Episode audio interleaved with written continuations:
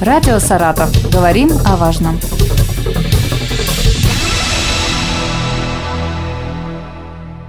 У микрофона Юлия Маслова. Здравствуйте. О современном детском телевидении поговорим сегодня с руководителем телестудии «Облака» Юлией Рачителевой и участниками этой студии Кристиной Зайцевой и Вениамином Березовским. Здравствуйте. Здравствуйте. Здравствуйте. Детское телевидение и телевидение для детей. В чем разница? Вообще, конечно, если так вот смотреть пристально, наверное, можно провести какую-то границу телевидения для детей – и детское телевидение именно с детским контентом. Вот э, телевидение с детским контентом сегодня достаточно много. И впервые на всесоюзных каналах появились как раз программы, которые адресованы детям. Но потом стали открываться всевозможные студии детские, где ребята могли пробовать себя уже в профессии, например, ведущих. И сегодня есть достаточно много каналов, и всероссийских, и региональных, где ребята сами создают телевизионный продукт. Ну и вообще можно сказать, что сегодня детей, связанных с медиа, становится все больше и больше, потому что многие пробуют себя в блогерстве, а все это из одной корзины, в общем. А все-таки можно провести параллель между телевидением и блогерством? Ну, для меня это параллель однозначно, видна, ясна. Я бы даже сказала, можно ли поставить знак равенства? Мне кажется, почти за одним исключением. То есть такое слово «ответственность». И если ты что-то делаешь на лицензированных каналах, на телеканалах, то тут большая ответственность. Когда ты просто ведешь свой блог, ты сам себе диктуешь правила, Хотя, мне кажется, а, блогеры, у которых а, миллионы подписчиков, должны тоже задумываться вот об этой самой ответственности, о том, что они сеют и несут в массы. А вот а, если поговорить об ответственности детского телевидения, как-то помогаете, направляете? Вообще освоение навыков к телевизионному мастерству, оно же поступенчатое такое, постепенное, да, и сначала там есть какая-то первая степень мастерства, первая ступень мастерства. Конечно, на этой ступени менее участники еще совершенно не самостоятельные, скорее всего, они ну, актеры, исполняющие определенные роли. И чем больше ребенок занимается, он осваивает новые и новые горизонты. И вот он уже может сам написать себе тексты, вот он уже самостоятельно готовится к интервью. И ребята, допустим, которые занимаются у нас в старших группах, они уже могут работать как продюсеры, сами а, находить интересные темы, договариваться с героями, то есть уже выполнять ну, прям настоящие журналистские задания. Чем дальше, тем интереснее.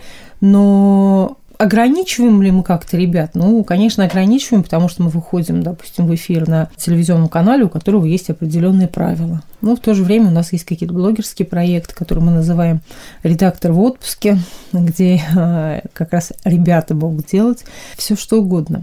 Вот. Но с другой стороны, мы все время стараемся сканировать поле, пространство, ну и общаться больше с ребятами и пытаться понять, а что же интересно сейчас детям подросткам.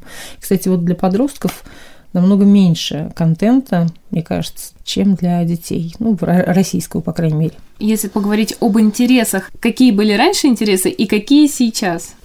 Ну, конечно, все замечают разницу. Мне кажется, ну, это очевидно, это просто продиктовано тем, что а, вообще изменилась кардинально наша жизнь. Когда я начинала работать э, в журналистике, я а, за нужными материалами шла в библиотеку, в читальный зал. Но вот про это же сейчас смешно вспомнить. В моей практике это длилось совершенно недолго, потому что буквально там через 2-3 года моей работы уже получил интернет э, такое развитие. А сейчас гаджеты, телефоны, мы о таком таком не могли мечтать, что все вот у тебя будет в руке с собой и ежеминутный доступ к информации. Поэтому, конечно, все по-другому, абсолютно. И в моей жизни все по-другому. Да, ребят? Ребят, вот как раз а, вопрос. Кристина, давай начнем с тебя. Расскажи, чем тебе интересно телевидение? Как давно ты занимаешься в телестудии? Я занимаюсь примерно полгода. Прежде всего, мне интересно, что это все-таки творчество, что можно где-то покреативить, что-то придумать. Иногда мы сами выбираем какие-то темы для сюжетов, и также интересен сам процесс съемки, потому что ты ощущаешь себя взрослым журналистом, работаешь в процессе создания сценария, съемки. Какой твой проект э, любимый и самый интересный? Мы недавно делали выступление для отчетного концерта, мы выбирали тему, которая нас волнует, и они в стиле TED Talks э, делали свои какие-то выступления. Ну и также, конечно, съемки выпусков. Ты задумываешься ли о карьере журналиста в будущем? Как один из вариантов. В любом случае это будет связано с творчеством, но больше с продюсерством. Вениамин, а расскажи свою историю в детском телевидении. Ну, моя история непростая. В семье как-то проскользнул слух, что есть вот такая вот школа телевидения. И я говорю, ну давайте я попробую. Пришел, я вот уже занимаюсь года два-три, наверное. Мне очень нравится, я продолжаю ходить. Очень увлекательно. А чему ты научился? Ну, я, скорее всего, научился брать интервью, это сто процентов. Не бояться камеры, ну и опыт телеведущего у меня нарастает, нарастает, нарастает. Какие программы ты ведешь? Я веду «Кашу мира», у нас есть программа «Кашу мира», да. Юлия, как вы считаете, какие проблемы должно затрагивать э, детское телевидение? Мне кажется, детское телевидение должно решать главную проблему – сделать детям интересно. Но детское телевидение должно отвечать интересам детей, и оно должно говорить с ними на одном языке, освещать те проблемы, которые интересны ребятам попадать в свою целевую аудиторию. И мне кажется, вот э, шансов, когда программы делают дети, вот у таких программ шансов попадать в свою целевую аудиторию намного больше, потому что получается более доверительный разговор. И у нас есть несколько проектов, которые поддержаны фондом президентских грантов. Основная их уникальность именно в том, что ребята знают, о чем говорят, и вызывают доверие у тех, кто по другую сторону экранов. Вот. Ну и вообще это еще такая интересная профориентация, игра во взрослую жизнь.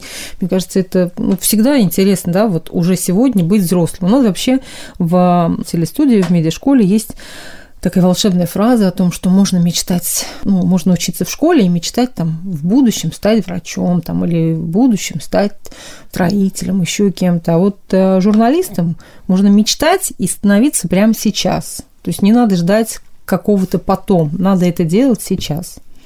И для этого есть все возможности. Если человек мечтает стать журналистом, ну, примерно там лет в 10 появляется мечта, какие навыки должен развить себе человек, ребенок, прежде чем пойти учиться, допустим, в высшее учебное заведение, да даже прийти в студию, потому что, может быть, человек мечтает стать журналистом, но при этом он боится общения с людьми, выступать перед камерой. Как с этим бороться?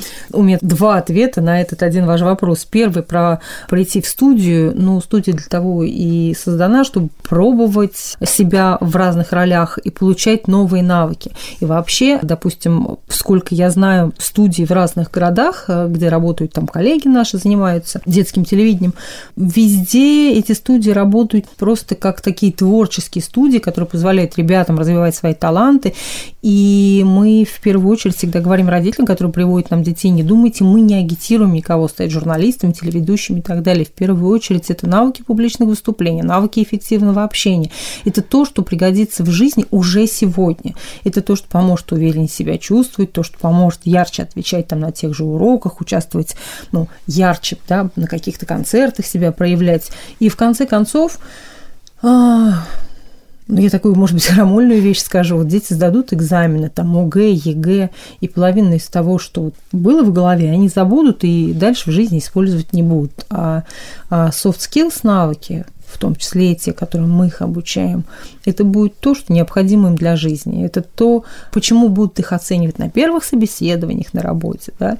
Это то, что поможет им выстроить какие-то отношения с людьми, там, да, познакомиться с девушкой или там, с молодым человеком, завести какое-то огромное количество социальных связей, которые сейчас много решают. Вот такой вот ответ про медиашколу. А второй, если спрашивать про вуз, хочет, но нет способностей, знаете, мы с ребятами ездили э, в Москву на программу «100 вопросов взрослому» героем, который был Познер. И он отвечал на вопросы детей. Так в один момент он сказал так, что я считаю, что молодым людям 17-18 лет вообще не надо идти поступать на факультет журналистики, потому что в это время еще не слишком много ну, сформированного да, в вас. Ну, это вольный пересказ, это не цитата его, что слишком мало вас сформированного, что еще нет а, намного собственной точки зрения. Ну и, насколько я знаю, например, а, в Америке практикуется в Соединенных Штатах такая история, что люди получают сначала какое-то профильное образование любое, и уже потом они могут становиться да, журналистами. Ну и в нашей стране огромное количество на протяжении всей моей журналистской а, или там медийной да, карьеры со мной всегда работало много людей, которые не имеют отношения изначально, да, вот к профессии, то есть они заканчивали экономический, медицинский вуз, становились прекрасными ведущими, журналистами и так далее. Когда есть еще какая-то база, это здорово. Каким вы видите детское телевидение через э, там пару лет? Вопрос больше к, к ребятам. ребятам. Да. Я тоже с интересом послушаю. Мне кажется, что оно станет немножко взрослее, потому что почему-то с каждым новым поколением, чем младше ребенок, тем больше количество знаний он имеет. Даже если взять наше поколение, там 14-15 лет, некоторые уже становятся маленькими бизнесменами, кто-то уже начинает вести свой блог. Очень все развивается быстро. А ты как считаешь, Вениамин? Ну, я поддерживаю Кристину, и, ну, мне кажется, в первую очередь оно должно быть интересным для детей. Вот. Напомню, сегодня поговорили о современном детском телевидении с руководителем телестудии «Облака» Юлией Рачителевой и участниками студии Кристиной Зайцевой и Вениамином Березовским. Радио «Саратов». Говорим о важном.